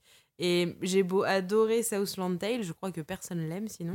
Euh, mais je le trouve vraiment ouf ce film. Et du coup, oui, c'est vrai que Donnie Darko, enfin, arrêtez de faire genre, même si c'est le film d'étudiant en cinéma, on l'a tous vu, on le trouve tous ouf. Je vois pas pourquoi on ferait semblant de te dire Donc- que Donc j'avais, on a, on avait, le- on avait le droit aux Gremlins. Merde. Bah ouais, je sais pas, non? Alors moi, je vais faire mon top 5. Je- Euh, j'ai pas, j'ai pas classé par ordre de préférence. Et donc le premier, c'est Gremlins de Joe Dante. Putain, ils me font chier. Bah, c'est en quoi c'est pas un film fantastique? Bah ouais, moi je vois que c'est Bah, un film c'est un film d'horreur de Noël. C'est un Mais film non. fantastique. Ouais. Euh, j'ai mis la petite boutique des horreurs parce que euh, il fallait bien une comédie musicale C'est vrai. et euh, c'est peut-être celle que je regarde le plus souvent. J'ai mis euh, l'incroyable destin de Harold Crick qui est euh, un peu plus un peu moins connu mais euh, il y a une vidéo YouTube sur une certaine chaîne d'éteindre la lumière qui vous raconte ce que c'est. Euh, j'ai mis Il était temps euh, de Ah, de Richard Curtis Ouais, ouais. Oh, c'est un Je- romantique, toi. Et c'est typiquement un film que j'aurais aimé écrire, tu vois. Il y a ce truc de euh, putain, c'est trop malin. C'est trop malin de faire une fausse comédie romantique qui est en fait un film sur la famille. C'est trop malin. Enfin, plein de trucs trop malins. Et c'est cette idée de c'est juste euh, 5% de fantastique qui foutent le bordel dans les 95 autres pourcents, tu vois. Et c'est ça que j'aime bien dans, dans, dans, ce film-là. Et sinon, pour moi, euh, il n'y avait pas de classement jusqu'ici, mais pour moi, il y a un film fantastique qui, pour moi, surpasse le reste. Je pense qu'on fera difficilement mieux. Alors, on va me dire, c'est peut-être pas à 100% un film fantastique, mais moi, je considère que c'est un film fantastique. Euh, c'est Édouard aux mains d'argent. Ah si, j'ai hésité. Tu vois. Je... J'ai j'ai failli le mettre aussi, mais vu que j'ai mis Beetlejuice, euh, je voulais pas. euh, Franchement, à chaque fois, réalisateur. chaque fois que je regarde Edouard aux mains d'argent, je fais mais putain, c'est si bien quoi. C'est comment Tim Burton en est arrivé là? Comment Qu'est-ce qui s'est passé? Voilà. Donc c'est on pourra contester hein, si c'est fantastique ou pas, on peut en débattre. Pour nous, ce sont des films fantastiques et on vous emmerde. voilà, c'est dit. Allez, on continue, on accélère. Plus que 4 questions. Bah alors, Gremlins, Gremlins n'est pas considéré comme un film fantastique, hein, je vous dis ça, mais. euh. Mais tout ça parce que t'es vénère de pas l'avoir mis dans ta liste, Joe. C'est moche de faire ça. Non, Non, c'est une comédie horrifique, point. Psst, allez. Sinon, j'aurais pu mettre les Evil Dead aussi. parce que Ah, c'est Parce ah, que- c'est pour ça parce que Beetlejuice c'est pas une comédie horrifique. Ouais. C'est une comédie fantastique. Oh, Ah. quel emmerdeur. T'as pas honte. Putain. Bah, Bon. c'est l'extraordinaire qui va perturber l'ordinaire. Alors que Gremlins, Gremlins, c'est pas la petite bourgade américaine typique qui se fait attaquer par des petites créatures. Ah non, parce que, parce que si tu lis la- le, le roman du film, t'apprends que les Gremlins viennent de l'espace. Oui, mais le roman du film. Mais là, À on quel point du film, arrête ça. de nous sortir ta science. Oh, Putain. On enchaîne parce qu'il m'énerve. Il m'énerve. Alors, une autre question, on nous demande quel film auriez-vous souhaité réaliser et quel film souhaiteriez-vous voir en remake? Hmm. là, c'est le Euh, Bah, moi, je veux pas paraître euh, prétentieux à dire que j'aurais aimé réaliser Scott Pilgrim, euh, dans le sens où euh, c'est sûr et certain que j'aurais pas fait mieux. Mais en fait, ce film me parle beaucoup. c'est, c'est, c'est vraiment le film de ma génération pour moi.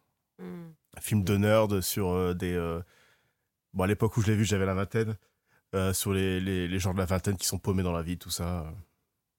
Mm, mm. Ça me parlait. Hmm. Sinon, euh, j'aimerais bien voir un reboot euh, bah, avec l'intérêt du public pour les, euh, les films adaptés de comic books qui sont plus adultes et trash, euh, comme Deadpool ou Joker. J'aimerais bien voir un reboot de The Mask plus proche des comics. Ah, pas mal. Ouais, est-ce que t'aurais pas peur de, euh, de ce côté, bah il y a eu Deadpool, on va faire un Deadpool bis, plutôt que vraiment euh, partir dans, dans son propre euh, délire Bah, euh. C'est toujours un risque, mais euh, Mm. c'est pour ça que je dis que je veux voir un film The Max plus proche des comics. Mm, mm, bien sûr. Euh, après, c'est sûr, enfin, je connais, je connais Hollywood de Je maintenant. connais euh, Hollywood, j'ai son numéro. ils voudront faire forcément un Deadpool bis. Ouais. Euh, Alors, un film. Les- j'ai- Comme d'hab, j'ai pas fait un film, mais j'ai pris plusieurs réponses. Bah, tiens. Euh, Il y a trois films que j'aurais aimé réaliser. Et en fait, c'est trois films qui me ressemblent d'une manière ou d'une autre. Il y a Balada Triste de Trompeta, Mhm. de euh, Alex de la Iglesia, qui, quand je l'ai vu, je me souviens qu'à l'époque où je l'ai vu, il y a très peu de films qui m'ont autant parlé. Euh, ça a été très particulier comme expérience. Je l'ai vu euh, trois fois au ciné, alors que d'habitude, je vais pas revoir un film en salle. euh. Enfin, il s'est vraiment passé quelque chose. Après, il y a 500 jours ensemble.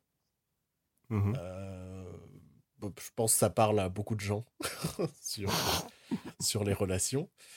Et le troisième film, bah, je l'ai cité plus tôt, et je crois que si je devais faire un film, c'est ce qui ressemblerait plus à ce que j'aimerais faire, c'est L'incroyable destin de Harold Crick. Je pense que typiquement, si je devais faire un film, ça ressemblerait à peu près à ça, un mélange des genres, euh, l'histoire d'un d'un mec qui a pas de vie et par un par un par un élément un peu surprenant euh, va peut-être se décider à se bouger le cul et faire quelque chose de sa vie.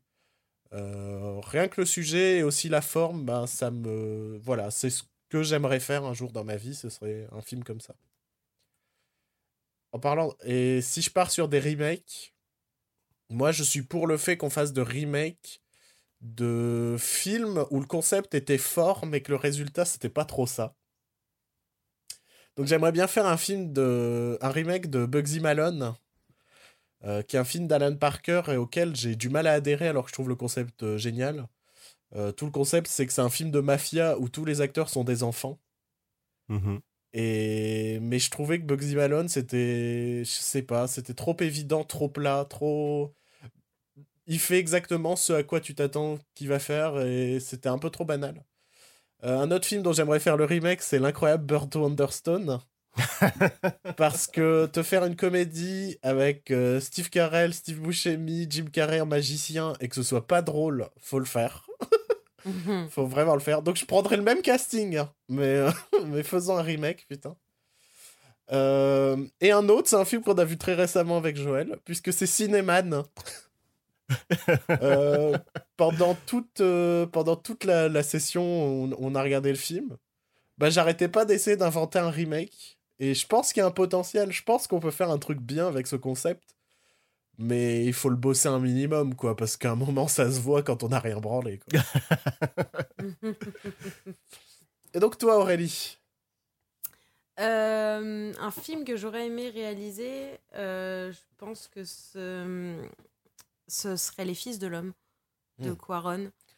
Ouais. Parce que, parce que le, le. En fait, ce qui m'avait fait vraiment tiquer, c'était les, les plans séquences.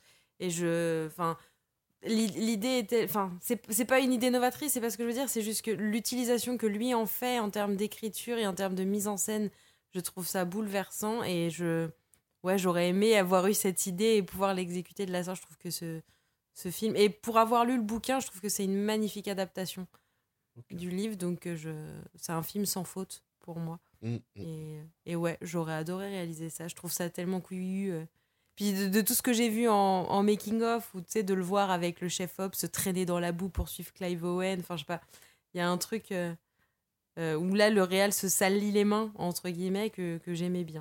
Donc, euh, c'est un bon truc que j'aurais aimé réaliser. J'aurais adoré réaliser Mean Girl, parce que, mais là, plus pour le, le sujet et le et l'ambiance générale, et puis pour travailler avec Tina Fey aussi Ah oui. tant qu'à faire. Euh, donc ça, j'aurais adoré. Et euh, un remake que j'aimerais vraiment, vraiment voir, qui n'arrivera jamais, donc euh, malheureusement, bah, je, je- je peux m'asseoir dessus, c'est qu'en fait, je sais pas si vous étiez courant, mais pour La La Land, le casting de départ voulait Michael B. Jordan à la place de Ryan Gosling. Et c'est un film que j'adorerais voir, en fait, à la place de Ryan Gosling, De, de voir Michael B. Jordan. de, de, voir, Oui, de de voir Monsieur Leblanc nous expliquer ce qu'est le jazz. Exactement. Ça fait partie de ces petits moments. Et du coup, le. Non, puis de voir euh, Michael B. Jordan danser. Et je trouve qu'il aurait fait un couple super avec Emma Stone. Ouais. Et, euh, et j'aurais adoré voir du coup un, couple interracial en, en star de comédie musicale. Et je trouve que le film aurait eu un, un flair complètement différent parce que là, les gens se, se sont beaucoup euh, attardés sur l'alchimie entre Emma Stone et, et Ryan Gosling parce qu'ils se connaissent depuis longtemps, parce que ça se voit qu'ils s'entendent bien, qu'ils s'aiment beaucoup. Donc la- cette alchimie-là, euh, à l'écran, on la voit. Mais elle est plus du de l'ordre de l'amitié pour moi. Enfin, leur histoire d'amour, j'y crois pas une seule seconde. Non, non. Alors- Pour moi, c'est le gros souci. Bah ouais, on dirait des grands potes, ça je suis d'accord, mais l'amour je le sens pas du tout. Et du coup, je trouve qu'avec Michael B. Jordan, il y aurait eu un truc hyper sexy qui, qui aurait fonctionné. Donc voilà, ça c'est un, un remake que j'adorerais voir, mais qui du coup n'arrivera jamais. Donc, Merde, je savais pas qu'il devait jouer dedans. Je- Bah si, mais ça a été. Mais c'est, euh, on, on me l'avait dit à l'époque et j'avais dit putain, mais c'est ça. C'est ça qu'il fallait. Pourquoi? Pourquoi? Mais donc, beaucoup, du coup, je pense que Michael B. Jordan, c'était pas assez bankable à l'époque. Et que, et que oui, clairement, le, le côté euh, euh, vraie star avec Ryan Gosling et Emma Stone qui se retrouvaient pour la troisième fois euh, à l'écran. Voilà, mais bon. Quel dommage. On va enchaîner Ouais. Et s'approcher de la fin rapidement. Euh, on nous demande un petit euh, un youtubeur ciné à conseiller. Je sais pas si vous avez ça euh, sous la main. Bah, si vous comprenez l'anglais, pour moi, les meilleurs youtubeurs ciné, c'est les gars de Red Alert Media. C'est évident. Si, si éteindre la lumière euh, devenait une émission sur YouTube, Ça serait se Red rapprocherait- Media. non, mais ça se rapprocherait beaucoup trop de Red Letter Media. Ouais, ouais, Et- c'est bah, déjà sur le podcast pour moi c'est une, une grosse influence, une grosse inspiration Ouais. au niveau du montage tout ça. J'essaye de, enfin je, je m'inspire pas mal d'eux, mais euh, je les trouve très drôles, je les trouve très euh, très analytiques. euh, enfin, ils, ils a- Très cynique. très hein, et euh, ils sont toujours, ils, ils arrivent très bien à pointer pourquoi le film ne fonctionne pas et ça. Puis après il y a la série des Monsieur Plinkett où euh, où, ils- où il a démonté euh, dans tous les sens la prélogie Star Wars. et C'est Mouah. Et maintenant, il y a Macaulay Culkin qui fait presque partie du cast. Alors là, oui. Ouais, depuis un an, euh, Macaulay Culkin apparaît de temps en temps dans les vidéos et ça, c'est top. Ouais. C'est c'est un beau revival de se dire qu'il y a Macaulay Culkin euh, en critique YouTube. D'ailleurs, il y a, il y a une vidéo de Red Letter Media où il montre euh, Maman, j'ai raté l'avion, le 4, le téléfilm, Ah putain, c'est à vrai. Macaulay Culkin, qui n'avait jamais vu celui-là. Ah, c'est Et vrai, j'avais oublié. putain. Et voilà, cette vidéo, c'est le synonyme de la perfection. Aurélie? Euh, alors, chaîne YouTube, enfin, YouTubeur. Je, je, je suis pas trop sur YouTube. Moi, j'avoue que les premières que j'ai vues, c'était Chroma. Donc, euh, toute la bande à Karim Debache, que je trouve. euh, enfin, il parle de cinéma comme j'aime, parce que finalement, il est. Même quand il aime pas, il est jamais euh, irrespectueux. Et tu sens qu'il y a un vrai amour du cinoche. Et euh, moi, Ouais. j'adore. Du coup, je trouve qu'il parle de cinéma je- comme moi, je le ressens. Donc, du coup, j'aime beaucoup. Malheureusement, ça s'est arrêté aussi entre Chroma et. euh, et comment c'était l'autre. Crust, voilà. Euh, que j'aimais vraiment beaucoup. Après, alors, c'est pas une chaîne YouTube à proprement parler parce que c'est un podcast cinéma au départ, mais ils, se filment pendant leurs émissions. Du coup, vous pouvez quand même les checker sur YouTube. Et du coup, ça s'appelle The Rewatchables. Euh, c'est créé par Bill Simmons, qui est un commentateur sportif aux États-Unis. Euh, il a une petite équipe, il travaille pour un ensemble de podcasts qui s'appelle Ringer. Et du coup, ils ont fait cette émission qui, en fait, parle de, des films qu'on ne peut pas s'empêcher de revoir à l'infini. Que genre, t'allumes la télé, et si t'arrives au milieu du film, tu fais « Oh bah, faut que je le regarde jusqu'au bout parce que ce film est trop cool, quoi. » Et du coup, voilà, ils font un film par émission avec euh, plein de petites catégories, euh, à savoir euh, ce qui a le mieux vieilli, ce qui a le moins bien vieilli, est-ce que c'était le pic du réalisateur ou le pic de l'acteur voilà, ils, donnent même, des petits awards, genre le prix de celui qui a volé un peu le film en une seule scène, ou alors un mec qui est à l'arrière et qui fait qui qui comment dire qui joue beaucoup trop en gros, qui est overacting. Et, voilà, enfin, moi je trouve cette émission hilarante, je vous la recommande. Ils viennent de, faire, ils viennent de sortir Skyfall la semaine dernière.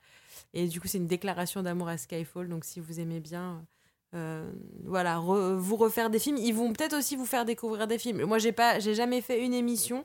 Enfin, j'ai jamais fini une émission en n'ayant pas envie de revoir le film. Du coup, à chaque fois, généralement, quand ils font une émission, je regarde le film juste après. Mais euh, ils ont un amour pour Tom Cruise aussi qui est hyper drôle. Donc, euh, ils commandent souvent les films de, de Tom Cruise. Voilà, eux, je vous les recommande. En vidéo, ils sont vraiment très drôles, mais ça suffit dans les transports. Après un petit éteindre la lumière, faites-vous un petit The Rewatchables parce que ça vaut vraiment le coup.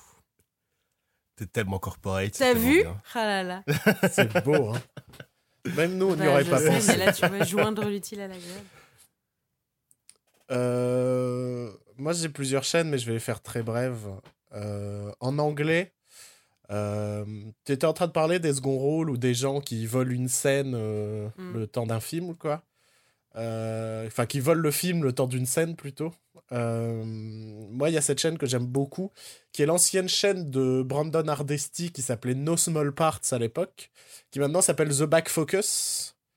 Et une des émissions qui était sa spécialité, c'était justement de parler, de faire une semi-biographie euh, de, euh, des character actors, quoi, de ces acteurs de second plan qu'on ne voit peut-être que le temps d'une scène dans un film, ou alors ils vont jouer le méchant dans un autre film, tu vois. Euh, qui sont des acteurs dont on retient pas le nom, mais dont on mm. retient le visage, et il en fait des, des portraits très touchants, et c'est un mec jusqu'au boutiste, donc il va vraiment regarder tous les films, même les épisodes de séries dans lesquels ils apparaissent 30 secondes, quoi. Euh, le, mec est vraiment très bon. Bon, là, il n'y a pas eu de contenu depuis quelques mois, si ce n'est les re-uploads de son émission qui s'appelait No Small Parts. Donc la chaîne s'appelle The Back Focus. Si vous voulez des essais sur le cinéma très court d'une dizaine de minutes, je vous conseille la chaîne de Thomas Flight, qui commence à avoir pas mal d'abonnés. Euh, qui est euh, un peu dans cet esprit Every Frame a Painting ou alors commencé euh, Nerdwriter, je crois, qui, a, qui est un peu plus connu. Bah, Thomas Flight, c'est le même esprit avec 100 000, 200 000 abonnés, quelque chose comme ça, mais c'est très similaire. Et encore dans le même type, mais par contre, moins de 2000 abonnés au moment où je vous parle. Euh, c'est une chaîne qui s'appelle In Frame Out. Et euh, c'est pareil, ce sont des essais, mais sur des films sur lesquels on a rarement fait des essais. Euh, je pense notamment, il y en a un sur euh, Street Fighter. Il y en a un sur Bad... Un des derniers qui est sorti, c'est sur Bad Santa. Voilà, ce sont des essais sur des films un peu moins glorieux, mais qui dont il essaye toujours de voir l'intérêt, le sens, le pourquoi ça existe et pourquoi ça peut être intéressant quand même de le regarder pour en parler. Et donc ça s'appelle In Frame Out. Et très brièvement, parce qu'on n'a pas parlé du youtubeur français, je trouve ça dommage. Moi, il y en a un pour moi qui fait le taf alors qu'il a 30 000 abonnés, je pense à peu près. C'est Gorkab. C'est un mec qui fait... Alors c'est un peu niche, hein. c'est un mec qui fait des vidéos sur euh, euh, l'origine des effets spéciaux. Euh, qui va jusqu'à s'entretenir avec des mecs de chez Pixar. Là, dans ses prochaines interviews à venir, il y en a une avec le réalisateur de Spider-Man Into the Spider-Verse. Euh, il, parle avec des mecs de chez ILM, tout ça, mais en mode tranquille, quoi. C'est, il leur fait un Skype et il discute avec le mec de chez ILM, tout ça. Donc c'est Gorkab. Alors, je mets un petit trigger warning. Euh, il y a Durandal qui pop peut-être dans deux vidéos, quelque chose comme ça. Je préfère prévenir. Ils sont potes. C'est, c'est le pire truc de sa chaîne, c'est ça. Mais sinon, le contenu est ultra bossé, il t'explique euh, via, des, via des schémas en 3D, tout ça, parfois, comment ça marche. Euh, il vous explique les origines du morphing, tout ça. Enfin, il fait un taf de fou. Et ça me rend triste que ce mec fait un taf de fou, mais qui est vraiment un peu perdu sur le YouTube français. Donc, euh, je vous invite à aller checker ça. C'est très intéressant. De toute façon, je fais le montage, donc je fais le post aussi sur, sur les réseaux sociaux, tout ça. Euh, je vous inviterai à aller sur la plateforme Ocha parce que souvent sur Ocha, je mets tous les liens. Donc euh, je vais essayer de mettre tous les liens de dont on a cité. Euh, bon, peut-être pas tout, hein, les films, vous vous démerderez, mais en tout cas pour les youtubeurs et pour les podcasts qu'on va citer derrière, je vous mettrai les liens pour que vous puissiez trouver ça rapidement. Et donc, comme vous l'avez entendu, la dernière question qu'on va aborder, c'est on nous demande quels sont les podcasts présents dans vos playlists. Donc, je pense qu'Aurélie va nous dire The Rewatchable. Ah oui, bah, déjà, il y a celui-là, c'est clair. Euh, ensuite, euh, en bonne, euh, en bonne, en bonne féministe qui se respecte, j'ai La Poudre, qui est donc un, podcast où une journaliste interviewe donc des femmes de la culture, de la politique. Elle a fait quelques épisodes en anglais aussi, mais c'est majoritairement des, des- des artistes et des femmes politiques françaises.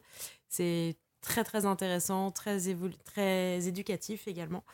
Euh, Il y a un nouveau podcast que je viens de découvrir qui s'appelle Hag, euh, qui s'appelle Honte aux garces, donc. Aussi sur le féminisme, mais cette fois, c'est vraiment l'impact de la misogynie sur la pop culture, donc euh, dans ce qu'on regarde. Et du coup, ça va de la fanfiction à la série de base, au film. Du coup, c'est hyper intéressant, hyper informatique. Il y a beaucoup de, il y a beaucoup de liens aussi en, en commentaire des podcasts, du coup, pour vous aider à vous instruire aussi, à vous déconstruire. Et ça, c'est vraiment, c'est vraiment très chouette. Et ensuite, il y a un autre. Alors, par contre, le titre, je l'oublie tout le temps. Mais, alors, Vision. Attendez, je, je revérifie. Mais du coup, c'est le podcast d'Elijah Wood, euh, l'acteur, qui donc a un podcast où il parle de cinéma. Donc, vous allez un peu cringer parce qu'il a invité Guillermo del Toro il y a pas longtemps d'ailleurs. Mais voilà, Visitation with Elijah Wood. Euh, et du coup, voilà, il s'entretient avec des réalisateurs, avec des acteurs. euh, de, de tout horizon, de, tout, euh, de toute ethnie aussi. Il, interviewe des réalisateurs grecs, euh, il interviewe Dan Harmon, qui est aussi le créateur de NCIS, Anna Lily Amirpour, qui avait fait Girl Walks Alone at Night, John Landis, Attends, Mike Dan- Flanagan. Comment t'as dit Dan Harmon, le créateur de NCIS Je confonds. Dan Harmon, c'est le créateur de Ah Community. putain, non, mais la- l'acteur principal, c'est de NCIS, il s'appelle Harmon quelque chose. C'est moi, je me suis trompée. Ah ouais, recommence, pardon. excuse-moi. Non, non, t'as bien fait, t'as bien fait. Mais du coup, oui, ils ont, un- ils ont donc euh, invité Dan Harmon, le créateur de Community, merci Joël, euh, Richard Stanley, qui avait été engagé pour réaliser le premier L'île du docteur Moreau, euh, John Landis, Mike Flanagan, Taika Waititi aussi. Enfin voilà, ça c'est et du coup c'est c'est très relax et, euh, et c'est juste des mecs qui parlent de Cinoche, mais c'est mais c'est Elijah Cool. Wood. Voilà. Donc euh, je vous la recommande grandement. Et ah ouais, pardon, excusez-moi, un dernier, je suis désolée, mais celui-là, je suis un peu obligée. C'est si vous aimez euh, RuPaul's Drag Race, RuPaul a aussi un podcast avec Michel Visage qui s'appelle What's the Tea? Et du coup, euh, ils interviewent les, les, les guests euh, qu'ils ont sur le plateau en même temps pour les épisodes de RuPaul Drag Race. Et du coup, voilà, les derniers en date, euh, il y a eu Tia Carrère et il y a eu euh, merde, Andrew Garfield et Maisie Williams qui avaient été les derniers invités euh, de la nouvelle saison. Donc voilà. Le, le line-up un petit peu. un petit peu random quand même. Tia Carrère, Andrew Garfield et euh, Maisie Bah, en, Williams. fait, en fait, ça dépend des, des gens qu'ils invitent sur leur émission. Dans le Ouais. jury, en fait, à la fin, tu as voilà, les invités qui parfois ont de l'actualité. Après, Andrew Garfield, c'était euh, il y a quelques mois déjà. Maisie Williams, c'était pour la fin de Game of Thrones. Donc voilà, mais, euh, mais c'est plutôt cool. Très bien. Joël? Euh, alors, euh, j'ai, enfin là tout de suite dans ma liste, il y a Conan O'Brien is a Friend. Euh, euh, qui est aussi dans ma liste. Conan, Conan O'Brien, pour moi, c'est le meilleur euh, animateur de talk show américain en ce moment, enfin pour le du moment. Euh, mais je trouve qu'il est vraiment à son top quand il est pas, euh, euh, quand il n'y a pas les points liés par un script ou par des blagues écrites par par un Par un pool d'auteurs. Ouais, par un pool d'auteurs, quoi. Quand il est vraiment livré à lui-même, comme dans ces euh, Conan O'Brien. Ah merde, c'est Remote et c'est euh, Je sais plus comment ça s'appelle. Conan Co- Without Borders, Ouais, voilà. où il est vraiment en train d'improviser, en train de, de parler aux gens, tout ça. Il est vraiment très drôle et très, très charmant, tout ça. Et là, c'est vraiment euh, juste Conan O'Brien qui discute avec plein de gens, euh, comme euh, là récemment, il y a eu Paul Rudd, il y a eu Tina Fey, il a eu David Letterman, et il y a eu Neil Young aussi. Puis après, il- non, mais il y a tout un. Il y a déjà une vingtaine d'épisodes, je crois. Ouais. c'est ouais. très intéressant, c'est très drôle. Et sinon, j'ai aussi le Weekly Planet, qui est un podcast australien qui, qui parle de, de, de, de films de SF, de, de films adaptés de comic books et de comic books en général aussi. Et euh, c'est un peu aussi une. euh, m'inspire aussi pour ce podcast. C'est juste de Tokar qui parle pendant une heure et je, les trouve très drôles aussi. Je me souviens quand on avait commencé, tu m'en avais parlé tout de suite en disant Ben, moi, il y a ça que j'aime bien, j'aime bien leur format. euh. Parce qu'on se posait beaucoup de questions au début du podcast en mode quel est notre format? Et tu nous avais dit ça peut être juste nous qui parlons. hein. Et donc tu m'avais parlé de ça. Euh, moi je vais surtout citer euh, bah, les derniers podcasts que j'écoute euh, régulièrement. parce que j'en écoute quand même pas mal. Dans les derniers trucs que j'écoute, bah, il y a Conan, Conan O'Brien Needs a Friend, quoi, comme, comme tu l'as dit. Un truc que t'as pas précisé, ce que j'aime bien, c'est que c'est des guests, mais souvent ça discute de tout et de rien. Oui. Euh, je me souvian d'un épisode avec Nico Ferman et sa femme où ils parlaient juste du fait que des fois ils allaient au restaurant ensemble à trois et puis ils discutaient et tout. Tu fais ok. ça, parle vraiment de, de vie quotidienne. C'est dans ce podcast que j'ai appris qu'il y a une, am- une amitié profonde entre Conan O'Brien et Timothy Olyphant. Oui, aussi. ouais. non, mais c'est c'est vraiment c'est pas un podcast euh, foncièrement de promo, c'est pas un podcast euh, profond quoi. Ça, ça discute de tout et de rien et c'est ça qui est cool. Par contre, les placements produits sont un peu lourdingues. Ouais, Euh, ouais, ouais, c'est il, essaye, ouais. il essaye de les rendre drôles. Donc souvent c'est drôle, mais il y en a un peu beaucoup quand même. C'est un peu, un peu chiant. Euh, sinon, euh, récemment j'ai beaucoup écouté. euh, Alors c'est un peu particulier parce qu'à la base c'est un truc qui est fait en live sur Twitch, qui ensuite est rediffusé sur YouTube, mais qui existe en podcast aussi. Donc ça m'arrivait de le regarder en live, ça m'arrivait de le regarder sur YouTube et ça de le- de l'écouter en podcast. C'est du jeu de rôle, ça dure 2h30, 3h, ça s'appelle Game of Rolls. En podcast, c'est sous la marque De Qualité, euh, qui propose plein de podcasts, enfin, souvent dans les tops des écoutes. Vous voyez, vous voyez là où on n'est pas, bah eux, ils y sont. Euh, bah c'est du jeu de rôle, hein. c'est du jeu de rôle, c'est 2h30, 3h, mais c'est c'est le truc que j'ai le plus écouté dernièrement. Euh, faut avoir du temps devant soi, mais on s'attache, je trouve, très rapidement aux, aux personnalités diverses des joueurs, et ça c'est cool. Euh, par contre, ça se suit, donc faut vraiment commencer à l'épisode 1, et c'est un petit peu le souci, je dirais. Et euh, sinon, le dernier truc que j'écoute beaucoup, beaucoup en ce moment, euh, qui est un format... Alors c'est un peu frustrant parce que j'ai dans les stocks pour Éternel et Lumière un format un peu similaire qui serait dérivé euh, de ce qu'on a fait dans la deuxième saison, je crois, avec le film de l'auditeur.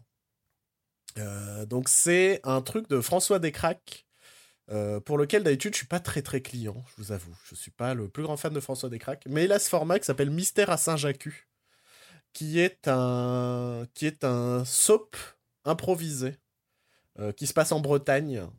Et je sais pas pourquoi je suis très très client de ce format-là. Euh, Peut-être parce que j'ai un truc en tête très similaire depuis, un petit moment, mais, euh, mais je trouve ça pas mal. Je trouve ça plutôt réussi. Je trouve que le concept se tient bien et je trouve que ma plus grande crainte, c'était que selon l'invité, la qualité allait un peu réduire ou pas. Euh, au final, c'est plutôt constant sur la quantité de rire par épisode et, euh, et, euh, et c'est ma foi euh, fort réussi. Voilà. J'en écoute plein d'autres, hein, mais j'ai fait une petite section de trois. Voilà. C'est tout Vous n'avez rien à rajouter? Non, c'était non, un exercice euh, très Oui. amusant. C'était drôle. Merci pour vos questions. Oui, euh, je, je vais remercier euh, dans les grandes lignes euh, Steph Core, Chaton Pute, qui est-ce que je vois encore? Euh, Gwen, forcément. Euh, Julosaurus Rex. Julo- oui, exactement. Merci de l'avoir dit pour moi. Et, euh, et puis voilà, si vos questions ne sont pas passées, ne vous en faites pas. On en refera peut-être une autre un jour. Ou on- quand on aura ouvert notre Discord, on répondra euh, directement à vos questions. euh, Ou ça dans peut le être chat. euh, deux minutes qu'on prend à la fin d'une émission aussi. Oui, on peut, on peut se dire ça. On peut peut-être se, se fixer euh, une petite question par émission. Enfin, il y a plein de choses, plein de manières dont le podcast va évoluer. De toute façon, on a envie de le faire évoluer, on a toujours envie de le faire grandir, et j'espère que vous l'aurez compris à travers cet épisode que si ça n'arrive pas, c'est aussi parce qu'on est loin les uns des autres et c'est un peu chiant. Voilà. Euh, on vous fait plein de bisous. Euh, Oui. on, on se retrouve très très bientôt pour un. Plutôt que vous ne le pensiez. Ouais, plutôt que vous ne le pensez et pour quelque chose d'un peu différent. Euh, mais si vous étiez là l'année dernière, vous savez à peu près ce que ça va donner. Euh, on vous dit à très vite et puis euh, et puis partagez, voilà, comme comme d'hab, Facebook, Twitter, comme vous voulez, mais mais mais partagez et venez discuter avec nous, c'est toujours très agréable. Je laisse le mot de la fin pour mes deux compères parce que j'ai beaucoup trop parlé. Pensez aussi à laisser des avis et des étoiles sur iTunes ou alors sur n'importe quelle plateforme de podcast que euh, celle que vous écoutez, quoi. Ça, ça permet de le mettre en avant et c'est toujours bien pour nous, quoi. Oui, et d'ailleurs j'ai remarqué quelque chose dernièrement, c'est que euh, avant on laissait nos, avis sur euh, et les étoiles sur iTunes, et donc on avait des avis et des étoiles. Sauf que maintenant c'est devenu Apple Podcast et sur Apple Podcast on n'a plus aucun avis. Donc euh, n'hésitez pas à les remettre vos étoiles là-dessus. Ce serait pratique. Merci. Merci. Gros bisous. Bye.